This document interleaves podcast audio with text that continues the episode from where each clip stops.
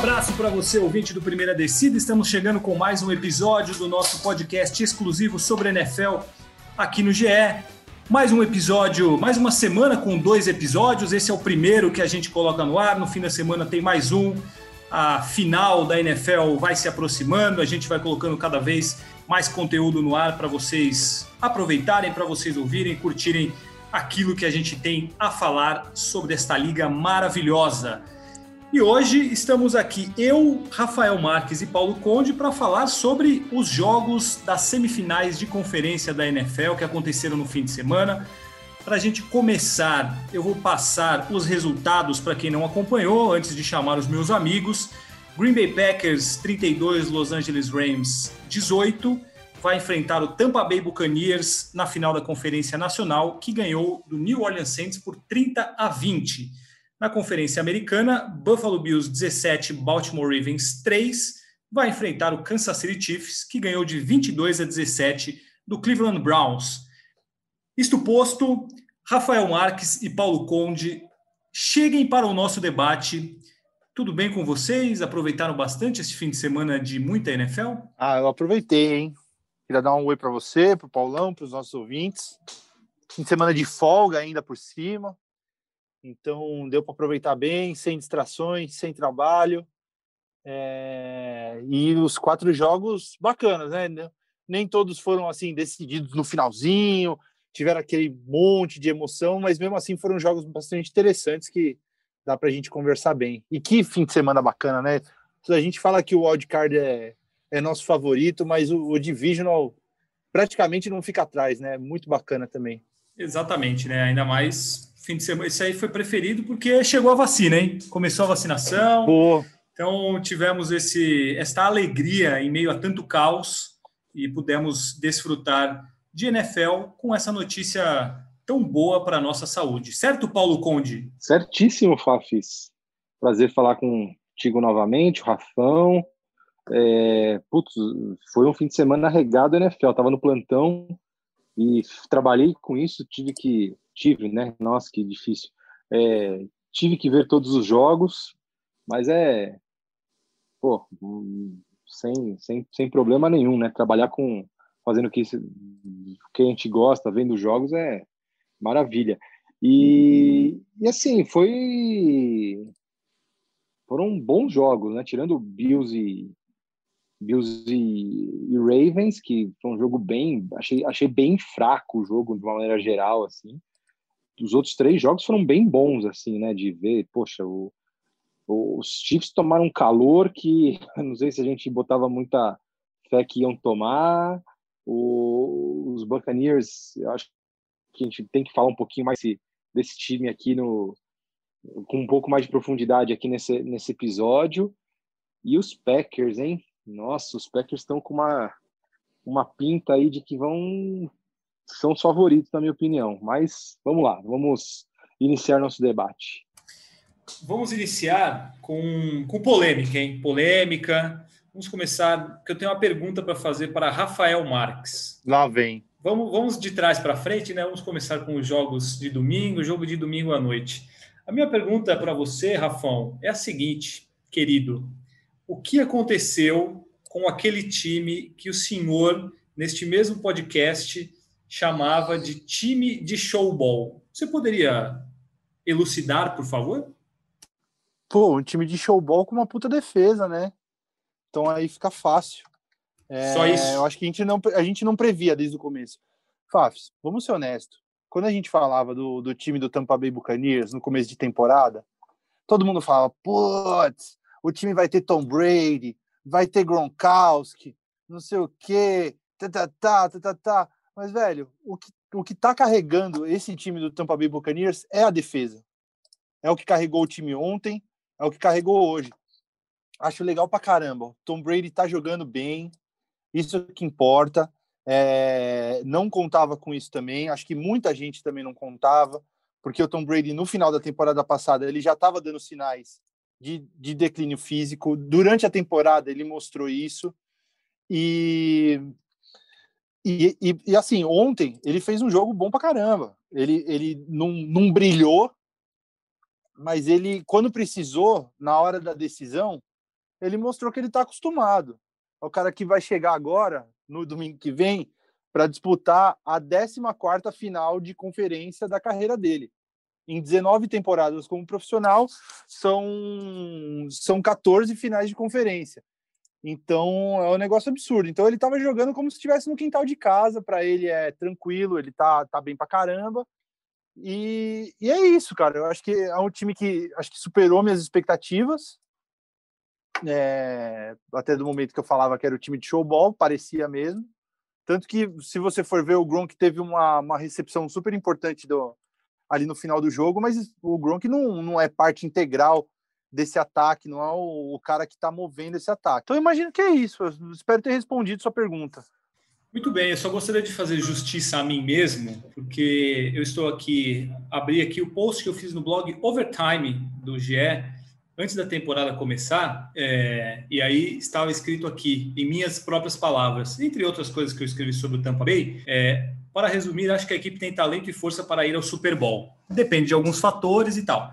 Mas enfim, falávamos. Eu não lembro da opinião de Paulo Conde aqui, que talvez ele possa falar por ele mesmo, mas falávamos sobre a força do Tampa Bay Buccaneers com o obviamente o Tom Brady, os jogadores que chegaram, mas a defesa foi muito bem na reta final da temporada passada. Então, meio que já se esperava que o time pudesse ter um desempenho bom com relação à defesa, que aí eu concordo com você, tem feito um papel sensacional.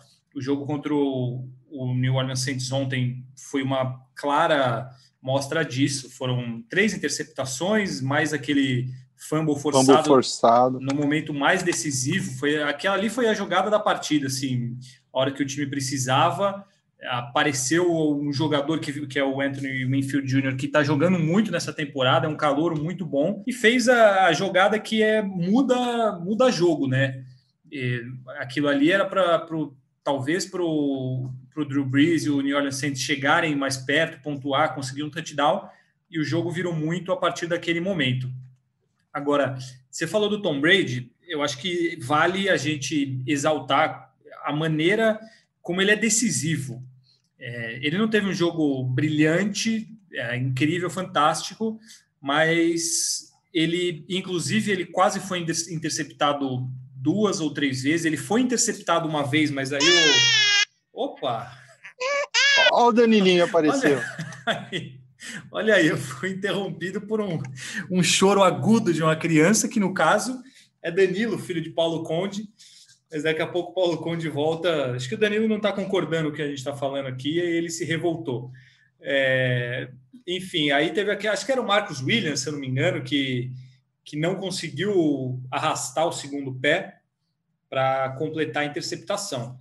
Então não foi um jogo incrível, maravilhoso do Tom Brady, mas foi um jogo no qual ele foi decisivo na hora que precisou e comandou bem o ataque.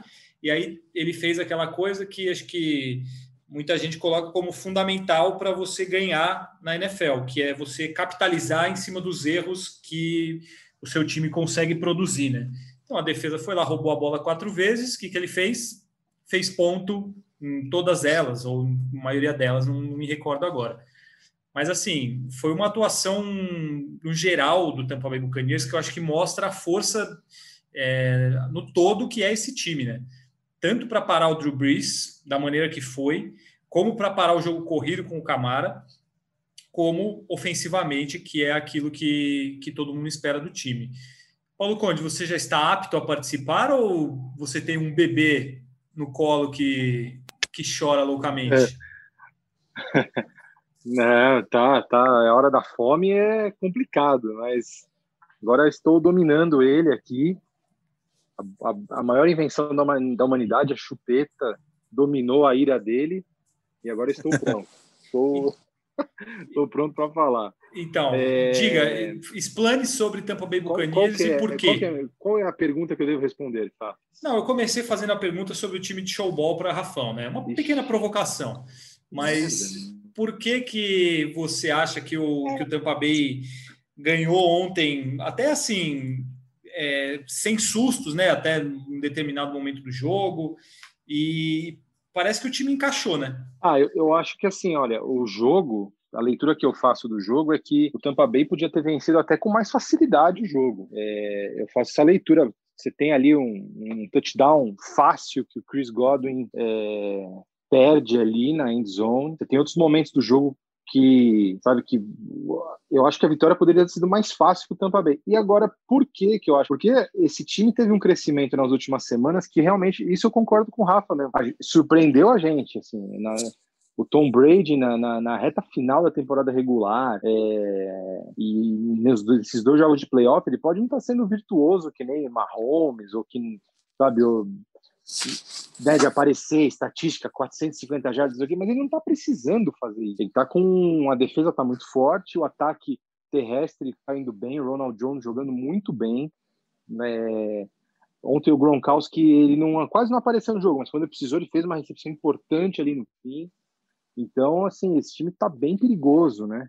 E a maneira como eles ganharam ontem, né? Com, ganharam categoricamente, assim, do Saints em New Orleans, deixa uma ótima impressão porque eles podem fazer na final de conferência. Lembrando que na temporada regular, os Saints tinham ganhado, se eu não me engano, tinha sido um, uma contagem geral de 72 a 27 contra os dois jogos, né? Bay.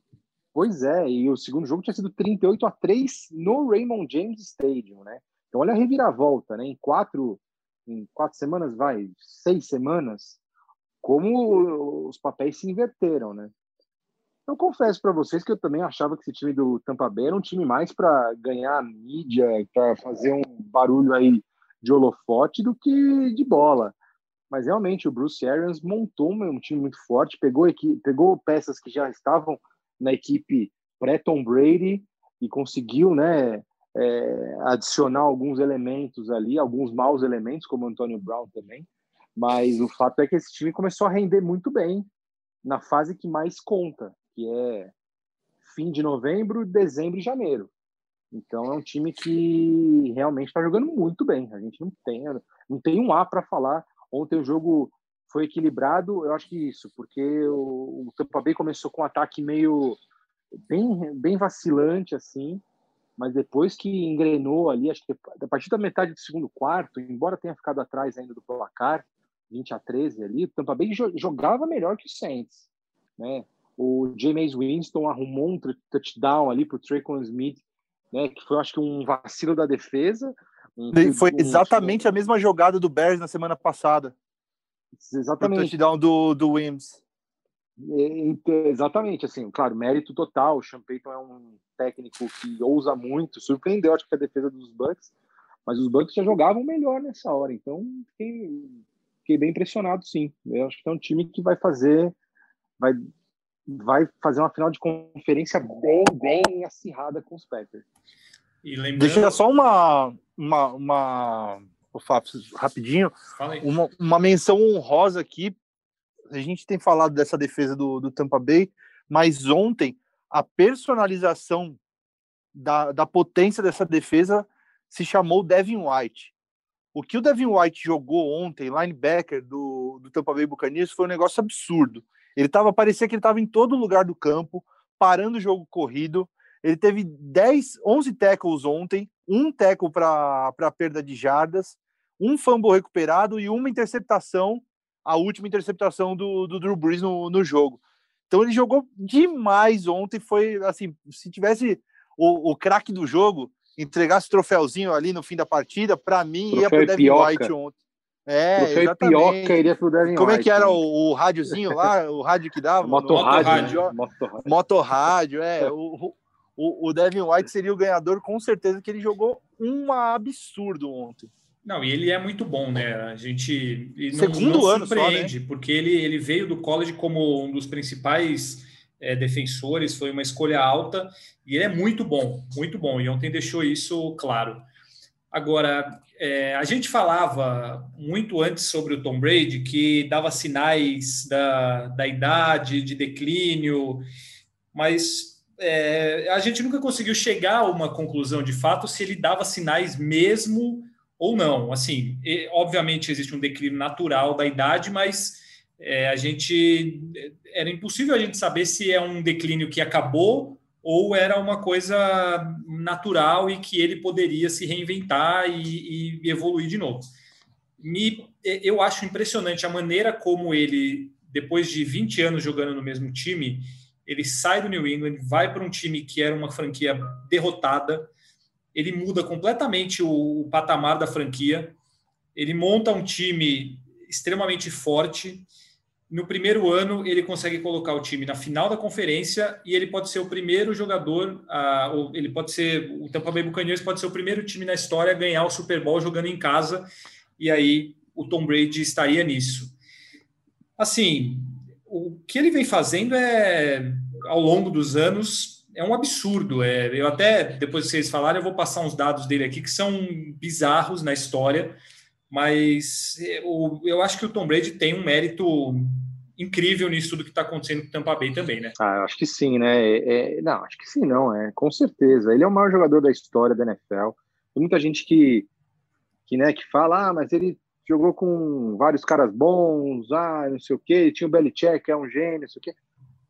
O, o, o fato é que o, onde ele tocou, tudo que ele tocou virou ouro na NFL, né? Incrível, né? Se, você, se a gente contar que ele foi a escolha 199 de um draft, foi zoado no combine, chegou como, é lógico, era reserva, assumiu uma posição ali com a lesão do, não lembro se era o Drew Bledsoe, logo no começo dos era Patriots. Assim, Drew Bledsoe, mas, Era o Drew Bledsoe e tal. E logo, logo de cara, esse cara vai e aí ele leva o time do Super Bowl, ganha. Logo depois ele ganha mais dois seguidos. Depois ele vai na década seguinte. Olha a dificuldade que você se mantendo, né, por alguns anos no topo da liga. Os títulos dele têm 10 anos, o primeiro até, os, até o quarto título tem 12, 13 anos de diferença. E aí na década seguinte ele vai ganhar mais três. Ele tem nove idas ao Super Bowl, seis títulos. Foi, ele vai para a 14 final de conferência da carreira. O segundo cara, que todo mundo fala é uma lenda, é uma lenda, é o Joe Montana. Ele tem o dobro de finais de conferência do Joe Montana. É assim, não, não, dá pra, o, não dá o, falar. É o Devin McCourty, o Devin McCourty, o, o segundo com oito. Não, não, mas quarterback. Não, né? mas eu digo de quarterback. É, de quarterback, né? quarterback, é, mas de jogador em geral, em qualquer posição, o Devin McCourty é, é o segundo com oito. Mesmo mas assim, é. 14 Graças a ele também, né? né? E graças total, ao Tom Brady. Total. é. Então, Deixa... é difícil. Não, não, fala aí, porque eu vou completar já com os números que você. É. Que eu vou ter não, mais alguns aqui. É, eu só ia dizer que assim, acho que o que ele está fazendo essa temporada, temporada de 40 touchdowns, 12 interceptações, acho que a gente até falou no programa da semana passada, muitas dessas interceptações foram no começo da temporada, quando ele ainda estava se adaptando ao playbook dos, dos, do, dos Buccaneers, estava começando o trabalho com o Bruce Arians, estava né, os novos companheiros de equipe, mais do que natural que houvesse dificuldade para esse entrosamento. É, quem que jogou mais que ele nessa temporada de quarterback? Se você for pegar por números, quem? Aaron, Aaron Rodgers só? Ah, e Mahomes, talvez. Né? Ter... É, talvez o Mahomes, assim. Josh então, Allen. É... Josh Allen, é. Josh Allen, então, mas assim, você, você vai pegar o Josh Allen que já são os quatro que estão aí, né? Sabe? Exatamente. exatamente. É, o Russell Wilson teve 40 touchdowns também, mas enfim, já caiu pelo caminho. É, não jogou é nem perto desses, né? né? Não, não jogou nem perto. Então, só rapidamente, é, tem que respeitar muito esse cara. O que na, agora começa a ficar meio provado que a temporada do ano passado foi atípica dentro desse desse colosso que se chama Tom Brady. Assim, o cara é, ele é muito surreal. É, a temporada ou, dele ou é... um indício do que estava sendo aquele Patriots que a gente viu a, a, sequência que deu esse ano, né? É. Pode de repente também, era um time funcionando mal em si, é, além do Tom Brady, né? Sim, sim. É bem, bem, bem, bem possível mesmo. É, os então é, dois é, assim, times. Absurdo. Não, os dois times mostram o efeito Tom Brady, né? O time que ele saiu, o que aconteceu, e o time que ele chegou, o que aconteceu. O... É.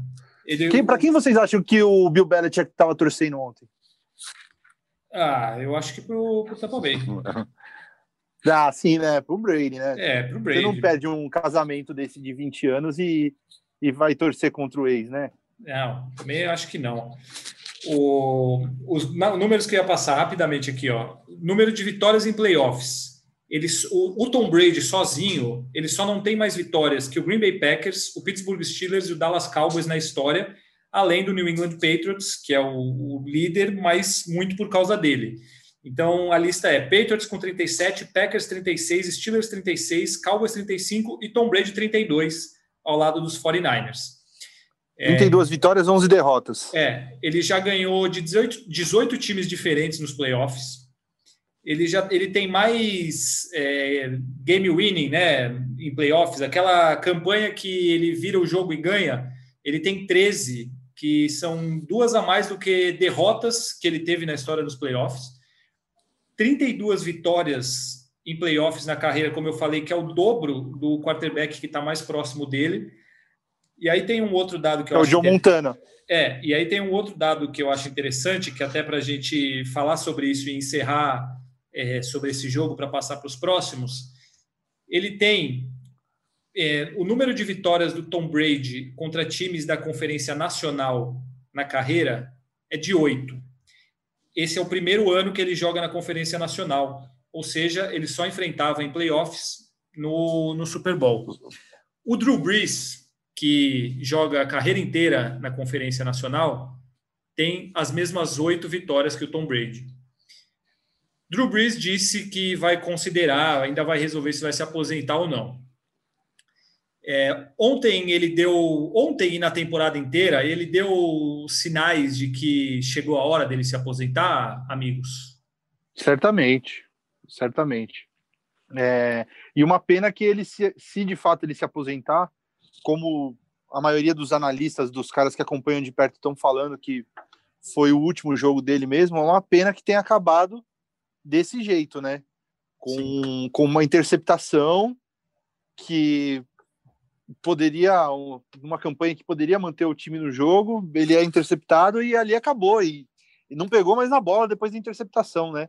Então o último snap dele ter sido aquele é um negócio triste, mas com certeza vai se se aposentar vai vai continuar sendo um dos maiores de todos os tempos, é um dos maiores que eu já vi jogar, Drew Brees, um dos caras mais divertidos de se ver jogando pela pelo dinamismo dele, pela explosão é, mas é uma prova, até do tanto que a gente tem falado do Tom Brady, é uma prova do quanto é difícil você chegar lá em cima é, e vencer na NFL, né? Porque o, o, Drew Brees ele ganhou o Super Bowl, né? Na temporada foi 9-10, né? Que o Saints foi campeão. É, e depois não chegou mais no Super Bowl, né? E nesses últimos quatro anos, nessas últimas quatro temporadas, o, o Saints amargou derrotas é, muito muito frustrantes nos playoffs, né? De 2017 para cá. Começou com, com aquela coisa maravilhosa que aconteceu com o, o milagre de Minneapolis, do, a jogada do Stephon Diggs. Aí depois, no ano seguinte, foram eliminados para os Rams naquela jogada totalmente controversa, né? Da, da interferência de passe, que mudou a regra da NFL. Ano passado, de novo, no Wild Card, de, derrotado para os Vikings. E agora essa derrota para o Tampa Bay, depois de vencer o time duas vezes na temporada regular, jogando em casa. Então, uma, uma sequência muito ruim né, para esse time do Saints em, em, playoffs. É um negócio que a gente já estava cantando essa bola né, no, no, no, durante toda a temporada no, nos nossos programas, que o, o Saints é um time que, quando chega ali nos playoffs, tem mostrado essa, essas falhas e, pô, só exaltar o Drew Brees, né, né, se ele realmente encerrar a carreira, porque ele foi um dos maiores. Ele teve uma temporada realmente abaixo do que a gente está acostumado, além de ter sofrido uma lesão séria nas costelas, é, ele foi muito bem é, segurando a bola, né, guardando a bola, porque ele sofreu só seis interceptações e só na temporada regular, e só ontem foram três. Mas se você pegar a média de jardas por jogo, que ele teve jogos a menos, então média de jardas por jogo, outros 18 quarterbacks tiveram mais do que ele. Foram 245 por jogo, que é pouco para um cara com o histórico dele. E aí esse desempenho de ontem também acho que deixou um pouco claro que ele de fato não é mais aquele cara que, que tão, tão incrivelmente comandou o New Orleans Saints nos últimos anos. Mas Paulo Conde, ele sai, o Rafão falou um pouco disso, se ele acabar com a carreira dele agora, ele sai um pouco com essa marca de não ter sido tão decisivo quanto poderia em playoffs, né? Porque ele sempre teve um talento absurdo. O, o Drew Brees ele tem recordes. É, eu acho que ele é o líder em jardas na história da NFL. Ele tem vários recordes de passes, jardas. É, o jogo aéreo dele sempre foi incrível. É, com certeza um dos maiores da história. Mas ele nunca conseguiu brilhar nos playoffs, além daquela temporada do título do, do New Orleans Saints. Nunca chegou em outro Super Bowl ele sai um pouco com essa marca de não ter, não ter conseguido ser brilhante nos playoffs como ele era na temporada regular? Ah, eu, eu acho que é, é relativo isso, Fafis, porque assim, você vai pegar grandes quarterbacks da história da NFL, Brett Favre, é, é, Dan Marino, que, por exemplo, Brett Favre ganhou um Super Bowl, foi para o outro, perdeu, depois nunca mais voltou. É, Dan Marino foi a um e perdeu, né? É, então, assim, é que a gente talvez às vezes se espelha muito no, nesses ETs aí, Tom Brady, é, é, Peyton Manning. Manning, exatamente, que, né? E o Peyton Manning, assim, já é mais discutível, porque ele foi, ganhou dois Super Bowls, mas ele apanhou bem nos outros dois. E muita gente falava dele, ah, mas ele não chega, não sei o quê. É muito louco isso, né? Porque os caras são, são gênios do negócio, né? O Drew Brees, a gente vai pegar o que o Drew Brees representou para a franquia New Orleans Saints é um absurdo. New Orleans Saints não existia. O New Orleans Saints era do patamar do Detroit Lions, assim, sabe? Até, até a chegada do Drew Brees ali em 2004, 2005, é, o time começa a ficar competitivo, o time começa a fazer finais de conferência, o time vence o Super Bowl. E realmente, assim, se você perguntar o meu, o meu lado de expectativa pessoal, o Drew Brees era um cara para ter ido pelo menos para mais um Super Bowl pelo menos mais um Super Bowl de ver por tudo que ele fez na liga. Agora, ah, foi pouco que ele fez? Ou assim, ah, ficou aquém do que. Eu, eu acho que não, porque a liga é muito competitiva. E acho que esses exemplos do passado, assim, tipo. É... Rafa, como é que chamava aquele quarterback do Minnesota Vikings? O Frank Tacker, Tankerton? Tankerton. Tankerton. Tankerton. É. Perdeu três, quatro Super Bowls na década de 70 Jim falar, Kelly. Cara... Jim Kelly. Porra, o cara o Jim Kelly. Jim Kelly levou o Buffalo Bills. Ninguém nem sabia onde era Buffalo. Quatro vezes ao Super Bowl. E perdeu. Porque é muito difícil você ganhar. É muito difícil você ser bem sucedido na NFL. Acho que o grande lance é esse. Então, eu acho que eu vou, eu vou fazer uma análise de poupar um pouquinho o Drew Brees nesse sentido que ah, devia ter ganhado mais. Devia. Mas a liga, ela é, ela tem esse lado cruel, né? É isso. Olha o Aaron Rodgers, né? o Aaron Rodgers foi para um Super Bowl. Pode ser que ele vá para outro, mas pode pois ser é. que e olha, de, e olha depois de quanto tempo, né? Exatamente, né? Olha o, o Russell, Russell Wilson. Wilson. Claro. É, eu acho então, que fora da curva é o Tom Brady, né? O Tom é Brady, isso. o Tom Brady ele, ele torna todos os números é, dos outros ridículos. Eu acho que esse é, o, esse é o ponto. Parece que todo mundo é uma porcaria. É. Porque realmente esse cara é dominante demais, né? É, mas a carreira do Drew Brees é um absurdo, né? Ele tem quase todos os recordes de passe da liga, né? É, e um Super Bowl. Acho que pronto, ele tem um Super Bowl. Acho que não ele, a gente não tem não tem muito mais como discutir isso. Ele tem todos os recordes e tem um Super Bowl. Fantástico assim. É, você pegar os números desses grandes dessa nossa era, é Aaron Rodgers no Super Bowl, Peyton Manning 2, o Drew Brees 1, um, o Eli Big Manning ganhou 2, é, Big, Big Ben 2. É, mas assim, o, o, que realmente é fora da curva é o, é o, o, o, o Tom Brady. Menino, menino mas Brady. eu acho, por exemplo, você falar, eu acho que não foi pouco o que ele fez, mas eu acho que ele poderia ter feito mais, assim, pelo talento. Você pegar o Big Ben, ele fez, acho que mais nesse sentido, mais do que se imaginava, ou, ou do que poderia. O Eli Manning também o Drew Brees pelos números, pelo talento, pelo que ele construi. E aí também é uma culpa, entre aspas, dele mesmo de ser tão bom, né? É, pelos números e pelo, pela qualidade dele, a gente joga a baliza no alto de que ele poderia ter ganhado mais.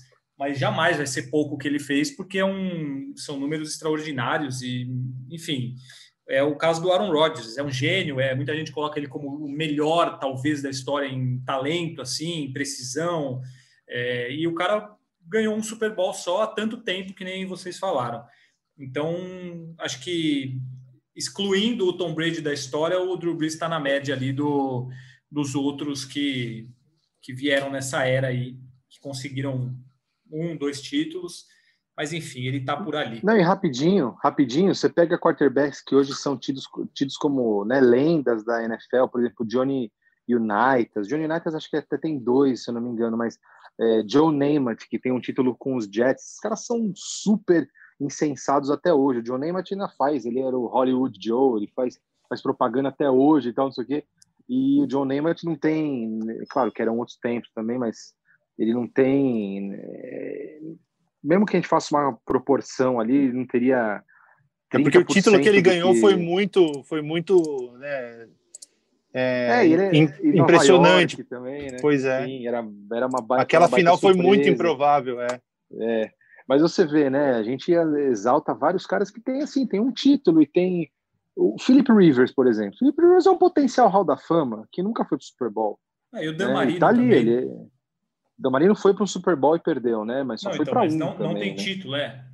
Não tem título, né? É uma, é, uma, é, é, meio maluco isso. Então, mas sei lá, eu acho que ele tem um espaço, tem um, um espaço todo dele ali na, na galeria dos grandes nomes, sei lá, entre os 10 nomes. Eu lembro quando até teve uma votação, não lembro se foram dos 10 maiores, dos 100 maiores jogadores ou dos maiores quarterbacks tal, que o Drew Brees não entrou entre os 10. Foi um baita alvoroço nos Estados Unidos, porque é isso, né? Ele fez muita coisa, na verdade. Né?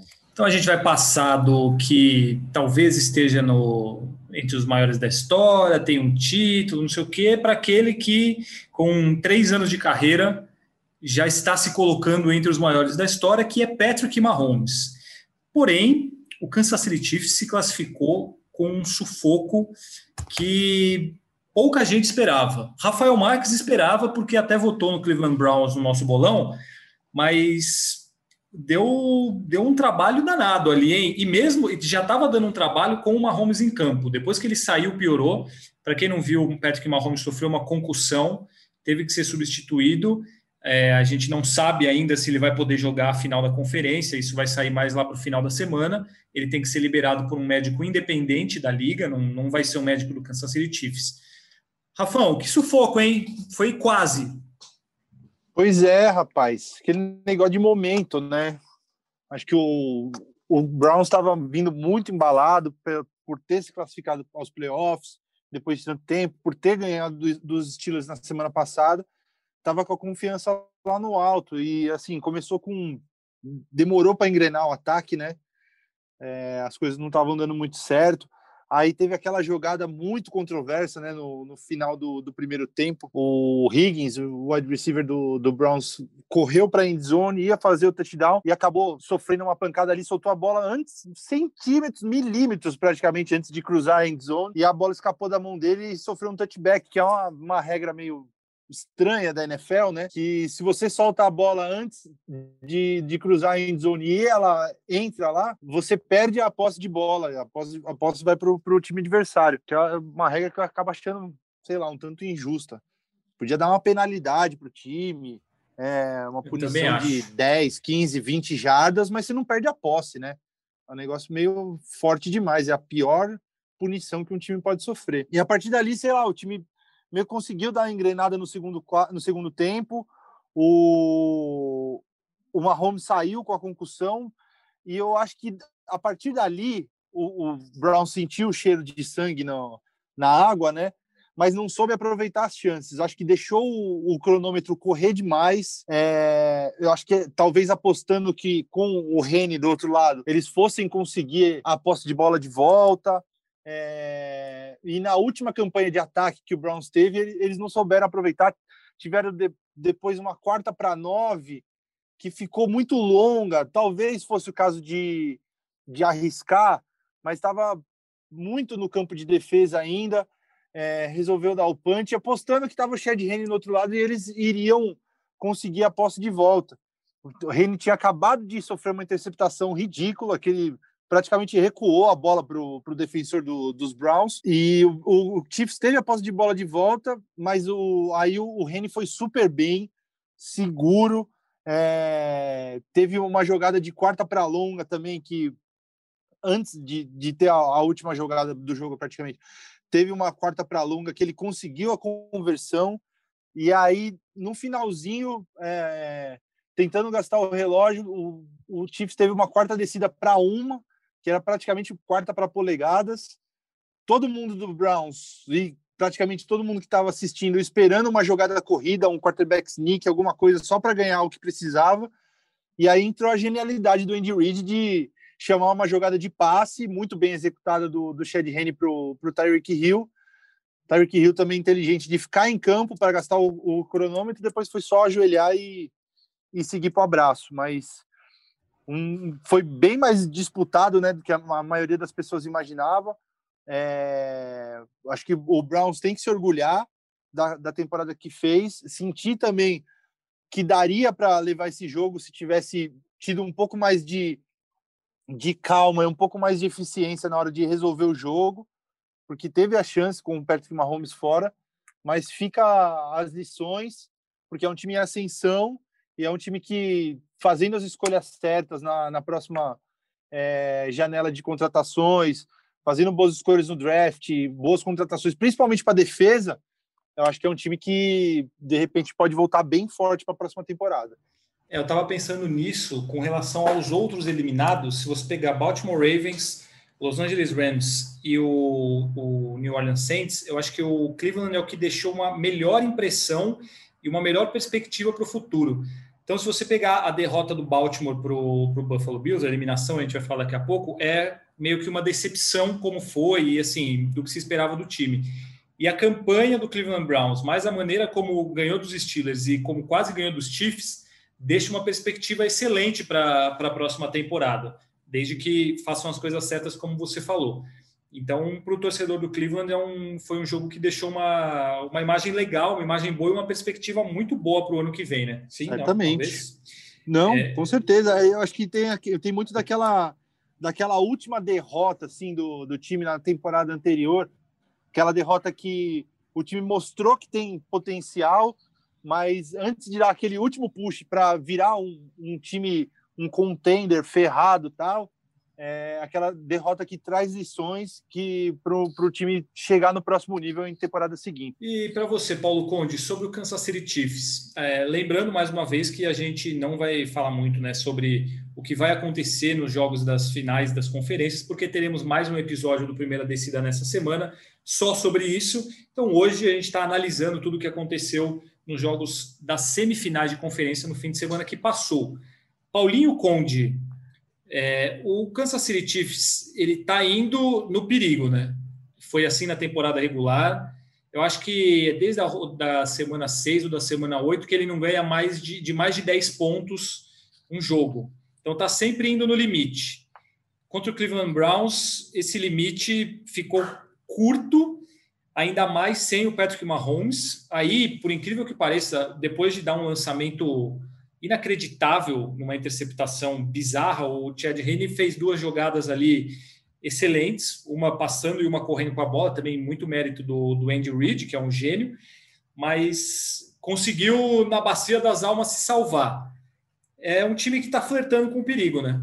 Tá, tá, tá flertando e, e eu, eu, não sei vocês, eu acho que na verdade o, os Chiefs, se tivesse mais cinco minutos de jogo, os Chiefs perdiam esse jogo, né?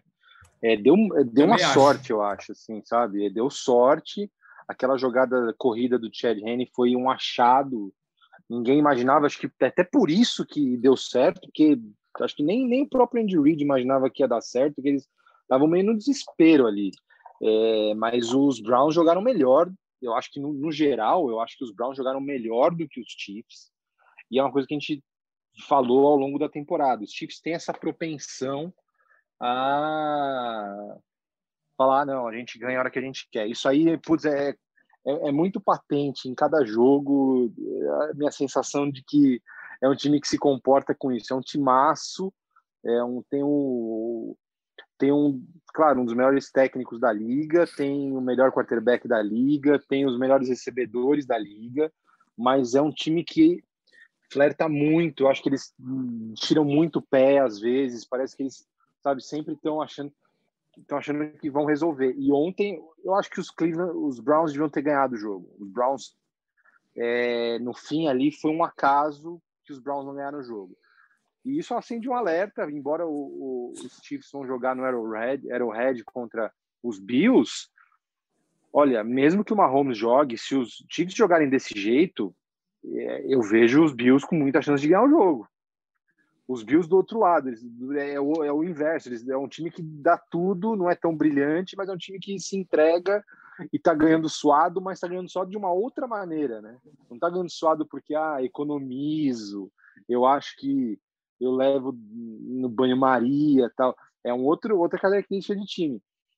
É, posso, posso estar falando uma grande besteira, mas é, é, a leitura que eu faço dos Chiefs. Eu vejo que é um time que, nossa, eles, é, eles oscilam muito durante o jogo pro elenco que eles têm.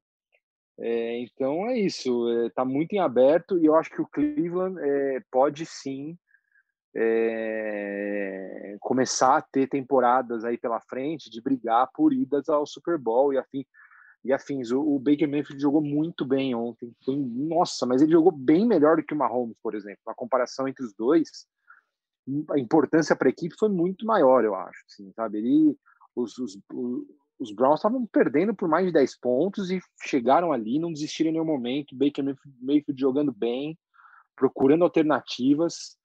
Deixou uma excelente impressão. Estou com vocês e a não ser que ocorra algum alguma saída do trilho, aí esse time tem tudo para nos próximos anos aí ser uma das forças da AFC.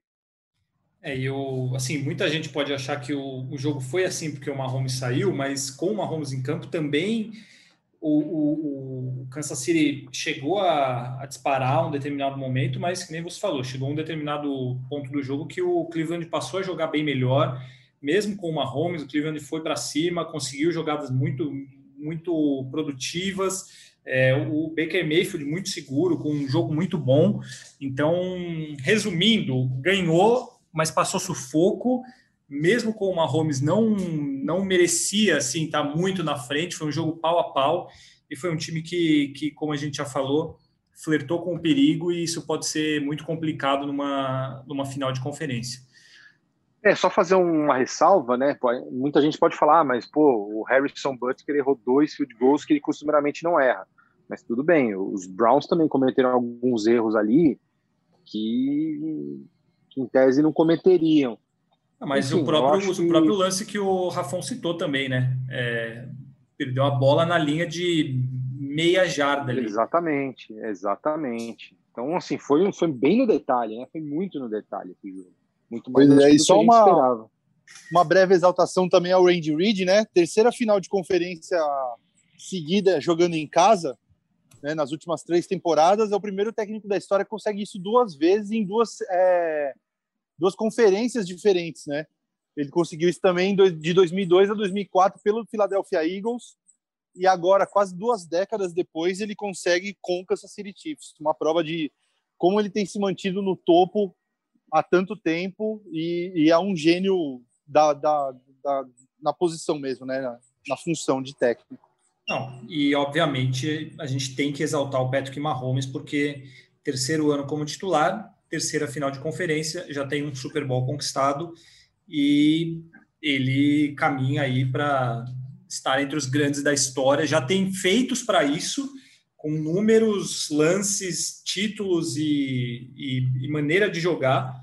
Um cara que tem ali 24 anos, acho 25 anos, então provavelmente por os próximos 15 anos a gente vai ver esse cara jogando em altíssimo nível e ele tem tudo para marcar uma época dele assim na NFL, ainda mais com pegando a reta final aí de Tom Brady, Drew Brees.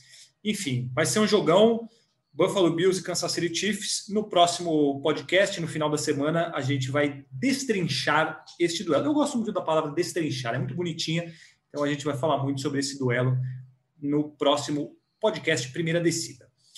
Vamos agora para o jogo do sábado à noite, que foi Buffalo Bills e Baltimore Ravens. Buffalo Bills venceu, foi um jogo dominado pelas defesas, o jogo foi 17 a 3. Aí, meus amigos, eu gostaria de ter aquela velha discussão com vocês. Lamar Jackson, 162 jardas, uma interceptação, nenhum touchdown aéreo. Dessa vez, nem conseguiu correr, que foram só 34 jardas. Mérito, óbvio, também da excelente defesa do Buffalo Bills. Mas e aí? Esse cara, é, não é para levar o Buffalo Bills a um título, mais uma decepção nos playoffs que coloca ele como um cara que não é tudo isso, é, um monte de gente falando coisa na internet. Discorram, por favor. É, eu, putz, eu acho que assim, foi disparado um jogo, o pior jogo dos quatro, né? Provavelmente o pior jogo dos playoffs, os times pouquíssimo inspirados. Acho que, é, claro, tem o papel das defesas, claro, mas os ataques, nossa senhora, foi, foi lamentável, né?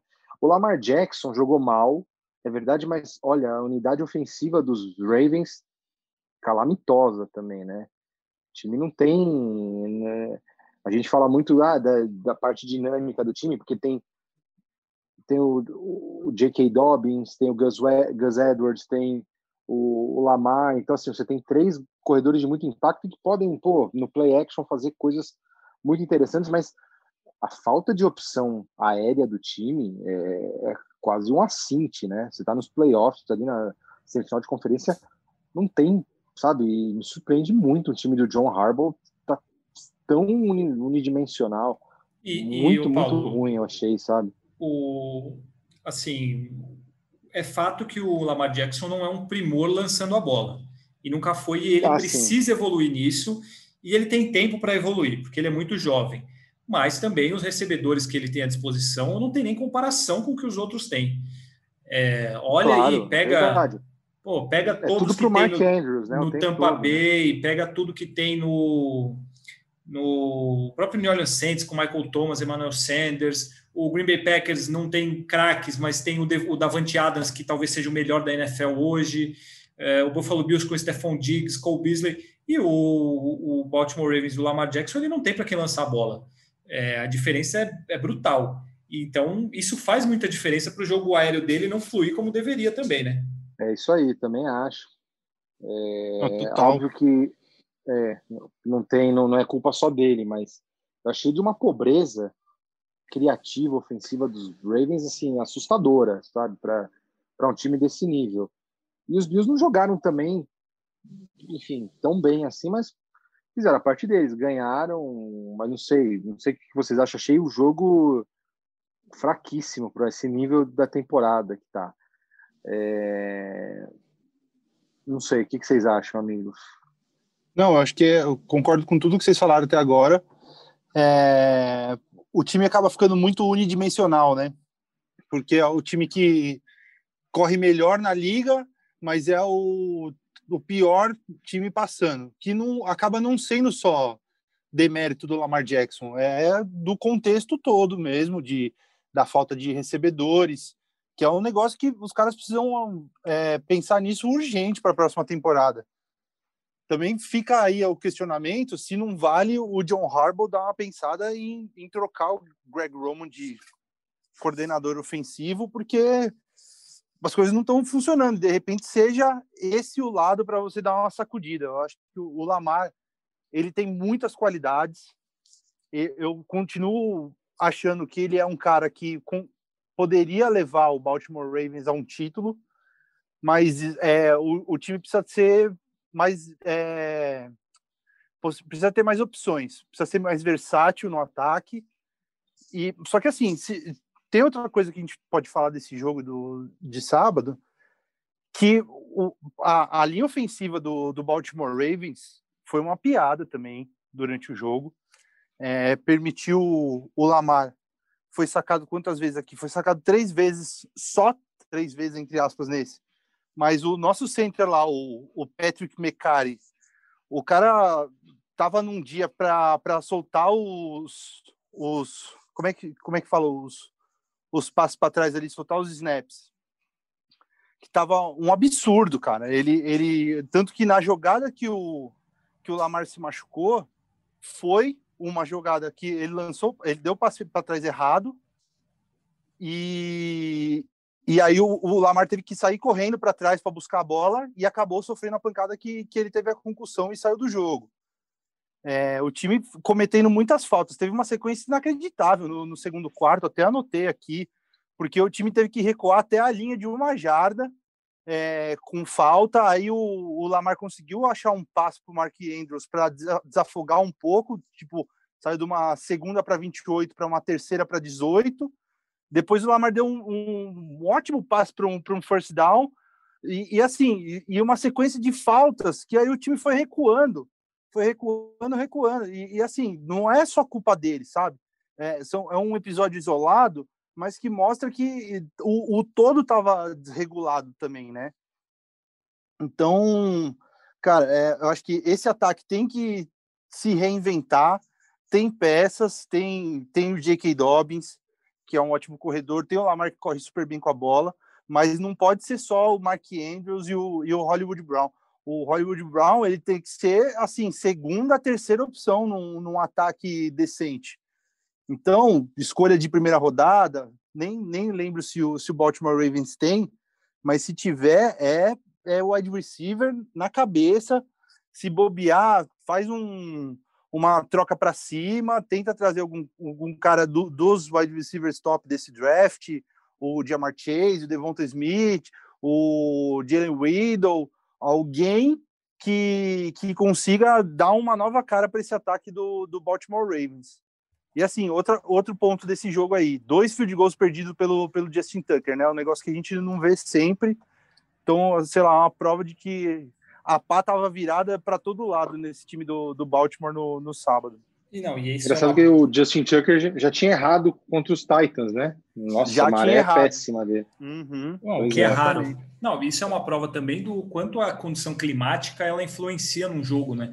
Porque ventava muito, estava muito frio em Buffalo e é totalmente diferente ele chutar nessas condições do que, por exemplo, o jogo do New Orleans com o Tampa Bay ontem, que era estádio fechado. E aí, e, por exemplo, você pegar o Tampa Bay, jogou no estádio fechado agora contra o, o, New Orleans e em Tampa Bay é calor, é muito mais fácil de se jogar. E aí agora vai pegar o Green Bay Packers naquele frio maluco no Lambeau Field. E isso pode ter influência no jogo. Eu, para gente finalizar esse jogo, eu concordo com tudo que vocês falaram. Eu só acho que para o Lamar Jackson pensar em ser o cara para levar o Baltimore para um título, ele precisa obrigatoriamente melhorar a história do passe, que é o que a gente está falando. Não é só culpa dele, óbvio, mas ele tem que evoluir. E, assim, ele tem uma, um problema, uma deficiência, alguma coisa nos jogos decisivos, porque na, na temporada, nos jogos de playoff, vai. Na temporada regular ele vai e, e joga muito bem, e aí chegando nos playoffs, é, é o terceiro playoff seguido que ele não joga bem. Três derrotas já. A semana passada ele não jogou bem lançando, ele foi muito bem com, com correndo, que é o que ele sabe fazer de melhor e acertou passes importantes em momentos decisivos. Mas assim, ele não é o cara que vai te fazer aquela jogada nos últimos dois minutos do jogo, ainda não é, porque os lançamentos não são precisos, porque ele depende muito do jogo corrido. E aí, óbvio, acho que toda análise que se fizer sobre ele, você tem que, ser, tem que sempre deixar claro que ele precisa de grandes recebedores para isso também. Então, é, é para o Baltimore melhorar, como o Rafão falou, focar no, no draft ou no que tiver em jogadores para receber a bola. Porque não dá para colocar só a culpa no Lamar Jackson, sendo que você não tem boas opções para ele é, lançar bem essa bola, que tenham números, que façam jogadas impressionantes. Então, foi um jogo que acho que deixou isso claro. A defesa dos Bills dominou o jogo terrestre do, do Baltimore Ravens. E aí, sem opção no jogo aéreo, resulta em três pontos no jogo, que é uma marca vergonhosa para um time que quer ser campeão e que tem um cara que foi MVP. Enfim, é, acho que o Baltimore precisa dar é, argumentos para que se defenda o Lamar Jackson, porque não dá para ele lançar a bola para ninguém, porque ele já não é um primor. Aí não tem ninguém que pegue a bola também. Baltimore não vai chegar a lugar nenhum dessa maneira. E, concordando com o Rafão também, foi uma atuação terrível em todos os aspectos do time.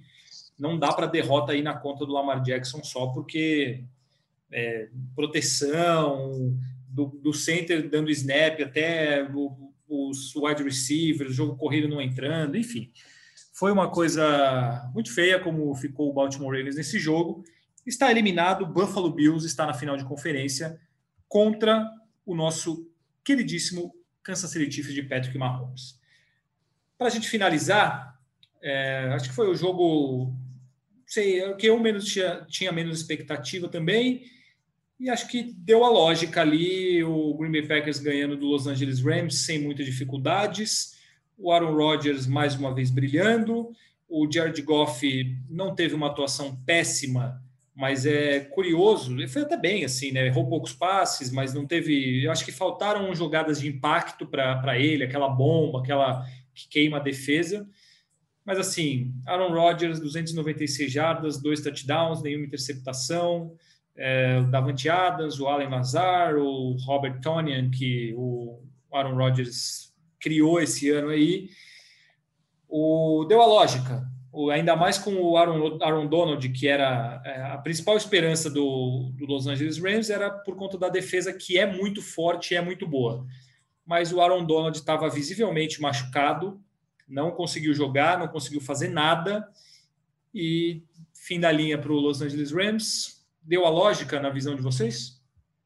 Ah, eu acho que sim, cara. E mas deu a lógica pelo resultado, mas não pela forma que foi. Assim, eu acho que foi um, um jogo praticamente perfeito desse time do Packers. É... você jogar contra a melhor defesa da liga e conseguir 484 jardas nessa melhor defesa da liga, é, sofrendo nenhum touchdown, é, não, é, tipo, não, não, não deixando o, o Aaron Rodgers ser sacado nenhuma vez. Nenhum turnover. Só dois, é, nenhum turnover, é, nenhum turnover, é, zero sacks e, e só dois punts durante o jogo, eu acho que é um negócio impressionante, assim, é, mostra como esse time do, do Packers está focado, tá, tá, tá conseguindo fazer o que precisa.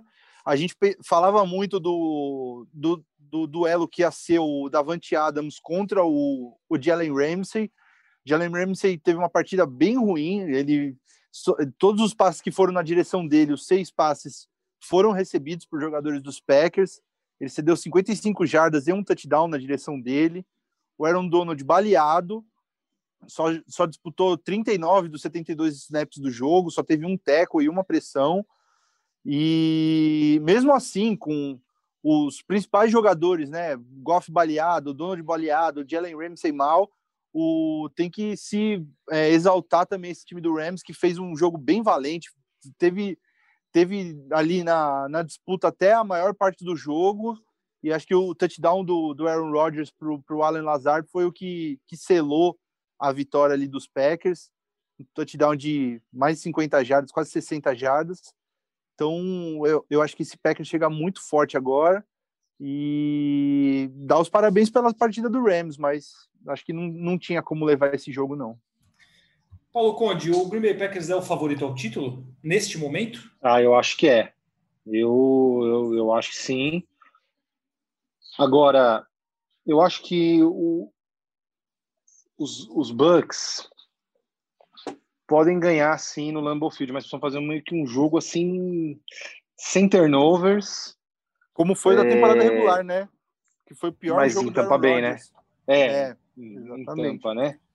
Mas assim, eu, eu, acho que sim. Agora o que eu tô achando é que o, os dois times da NFC estão em momentos bem melhores do que eu, eu, eu vendo os jogos, eu percebo que Green Bay e Tampa Bay, então os Bays aí, eles estão jogando mais, mais do que Kansas City e Estão com mais cara sabe? de campeão, né? Estão com mais pinta de campeão. Eu apostaria nesses dois.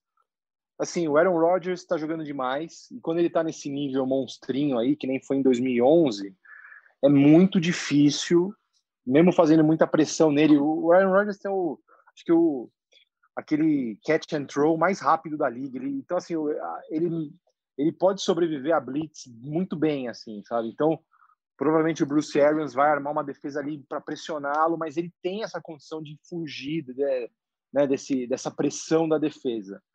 Fora que ele tem uma linha ofensiva fugir. espetacular, né? Exatamente, ele é muito bem protegido e mesmo que acabe sendo essa, essa linha acabe sendo furada, ele tem essa capacidade de achar ali o Marcus Valdes-Scantling, o Davante Adams, Robert Tonian, com lançamentos muito precisos, que é o grande, né, ele, o Aaron Rodgers bem fisicamente, ele tem essa condição. Quando ele está 100% fisicamente, é muito difícil. Do outro lado, você tem o Tom Brady confiante. Vai saber o que isso significa no momento desse. É, quando o Tom Brady está jogando no nível desse, gente, é muito complicado. Assim, é, Ele já ganhou do Kansas City Chiefs e no, Arrow, no Arrowhead duas temporadas atrás. Ele já ganhou inúmeros jogos que os Patriots não eram favoritos fora de casa. Então pode acontecer tudo. Do outro lado da AFC, eu não tô vendo, mesmo com o Mahomes, a gente falou isso, né? Mesmo com o Mahomes, o jogo não estava fácil é, contra os Browns. Os Chiefs têm muito potencial, muito recurso, mas olha, vai ser difícil, eu acho que ganhar tanto. Quem passar de Tampa Bay ou Green Bay, eu acho que são os favoritos. Eu sei que já estou jogando um pouco mais para frente, mas é porque eu vejo esse, essa final de conferência como uma final antecipada, aí, um Super Bowl antecipado. Vai ser um jogaço, vai ser um grande, grande jogo mesmo. Eu acho que o Green Bay Packers está com aquela cara de campeão, sabe? É, porque, como o Rafa falou, acho. o time faz jogos perfeitos. Ah, você tem cara pressionando o quarterback ali, o Preston Smith, o Zadarius Smith. A defesa contra o jogo corrido se acertou, melhorou. A defesa contra o jogo aéreo é muito boa. E aí a gente fala a temporada inteira: o, ah, o Green Bay Packers não tem bons recebedores. Só que tudo bem, você tem o Davante Adams que é incrível, mas será que o Allen Lazar não é realmente um bom recebedor?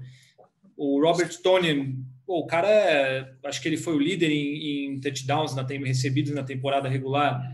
Então, tem, não tem brilhantes, exceto o Davante Adams. Mas você tem um cara ah, que... incrível e outros bons. Oi. Uhum. Não, só ia dizer que assim, é, tá na hora da. Eu acho que eu, eu tô tentando me fazer esse exercício. A gente botava muitos questionamentos nesse time do, do Green Bay. Ano passado, ah, não era tudo isso, não era tudo isso, não era tudo isso, 13-3 de campanha e só perdeu para o 49ers que foi finalista, né?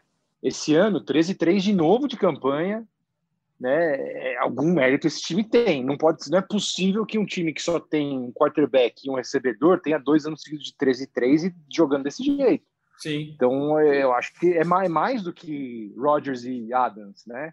O time é muito bem montado, gente. O, a linha Dá parabéns é, pro Matt LaFleur também, né? O Matt Sim. LaFleur montou um timaço em duas temporadas, anos, né? que... duas primeiras temporadas, recorde de 28-7, cara. Impressionante. Pois é, pois é. Acho que ah, eu, eu não tenho mais reservas em, em relação. O Marcus Valdes Scantling pode ser um cara decisivo e cara de big play. Robert Tonian pode ser. O poxa, não, não, não dá para dizer que é só Rodgers e Davante Adams. Não, não e o jogo corrido é muito bom, né? Sabe? Com o Aaron Jones ali, é. com o Williams também, é um o jogo muito Jamal bom. Williams, é. é. é. eles ajudam muito sim. também recebendo passe, né? Com certeza. Então eu, eu, eu, já afastei da minha cabeça essa ideia que, ah, não, Green Bay não é tudo isso. Não, é tudo isso, alô? é um baita de um time. Oi, oi, alô? Estamos te ouvindo. Oi. Eu tô te ouvindo. Ah, então tá. Fala, não, é fala. que Perdão. Não, é. Eu, eu já afastei da minha cabeça, só voltando, eu acho que o Green Bay é o, é o, é o maior favorito ao título nesse momento. Para você também, Rafão, só para a gente encerrar? É, também, também acho. Só fazer alguns dados curiosos aqui. O Aaron Rodgers passou o Brett Favre, agora é o maior jogador que lançou passes é, para touchdowns no Lambeau Field, 233 passes. Vai ser a quinta aparição dele numa final da NFC, a primeira jogando em casa no Lambeau Field. Que faz muita diferença, né? Tem torcida lá, né? E, e o frio que ele vai que ele vai ter a seu favor ali, porque está acostumado, é, é muito impactante. Previsão de é... 24 Fahrenheit para lá, menos 3, menos 4 de temperatura. É, não estará quentinho. É, mas é isso, amigos. Encerramos. Podemos? Só fazer um comentário sobre claro. a, a, o Faça. resto da liga. Faça. É, tivemos atualizações importantes de contratação de técnicos né, nesses últimos dias. É, das seis vagas que estavam disponíveis, quatro foram preenchidas já. Jacksonville Jaguars contratou o, o Urban Meyer, que era técnico de Ohio State, foi treinador do Justin Fields em Ohio State provavelmente, se ele não fizer nenhuma loucura, vai ser o técnico do Trevor Lawrence em Jacksonville. O New York Jets foi muito bem, contratou o Robert Sala, que era coordenador ofensivo do San Francisco 49ers. Acho que foi uma das melhores contratações desses, desses, desses quatro até agora. Atlanta Falcons contratou o Arthur Smith, coordenador ofensivo do Tennessee Titans, boa contratação também.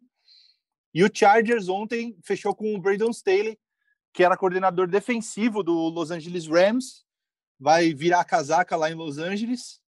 E com essas aí. É... Ah, e provavelmente o, o Lions vai fechar com o Dan Campbell, que era assistente técnico do New Orleans Saints, com a eliminação do Saints ontem. Provavelmente eles vão acabar fechando. Até o horário que a gente está gravando aqui não fechou. Com isso, ficam só duas vagas em aberto: a dos Texans, Houston Texans e Philadelphia Eagles. E até vou falar uma coisa aqui para a gente, na, no, no, próximo episódio, a gente pode acho que discutir um pouquinho sobre isso que vale a pena, que o Deshaun Watson ele está em isso. pé de guerra com a diretoria do Houston Texans por conta da escolha do novo técnico e o processo que vem sendo feito e ele não ter sido do novo GM disso. também, é. Isso, do novo GM, do novo técnico. Então tem muita, muita coisa. Pode ser que até quinta-feira, quando a gente gravar o próximo episódio, já tenha uma, alguma novidade sobre isso. Então na, na quinta-feira a gente é, debate bastante, fala que é um caso interessante, é um dos melhores quarterbacks da liga, podendo ser trocado para um outro time, e isso teria impacto muito importante, inclusive no, no draft. É, Rafão, um abraço, hein? Até o fim da semana. Até quinta-feira, amigos. É, para encerrar, só mais uma curiosidadezinha, vai ser a primeira vez que numa final, nas finais de conferência teremos todos os pontos cardeais é, contemplados nessa, nessas finais, porque vai ter o time do norte, o Green Bay contra o time do sul, Tampa Bay, e o Buffalo do lado leste contra Kansas City, que não fica no oeste, oeste dos Estados Unidos, fica ali no centro, mas joga pela AFC West. Então, todos os pontos cardeais estarão contemplados nas finais de conferência da NFL. Um abraço, amigos. Até o próximo episódio. Olha, essa é a informação mais importante que eu já ouvi acerca de toda a temporada da NFL. Jamais tinha pensado nisso e é importantíssimo os quatro pontos cardeais contemplados nessas finais de conferência. Gostou, Paulo Conde, dessa informação? Lógico, aquela famosa cultura não inútil, né? Mas é aquela, aquela, aquele molinho especial. Muito bom, muito bom. É, amigos, prazer participar mais uma vez. Estamos junto e voltamos mais para o fim da semana para fazer os prognósticos. É isso um aí. Abraço um, um abraço para você, um abraço para Danilinho, que resmunga aí ao seu lado.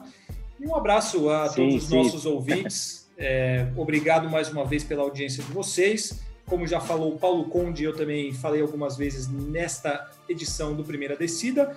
No fim da semana a gente volta com mais um episódio, este tratando sobre o que acontecerá nos duelos das finais de conferência que serão no próximo domingo. Então, até o fim da semana. Um grande abraço, obrigado mais uma vez e até a próxima.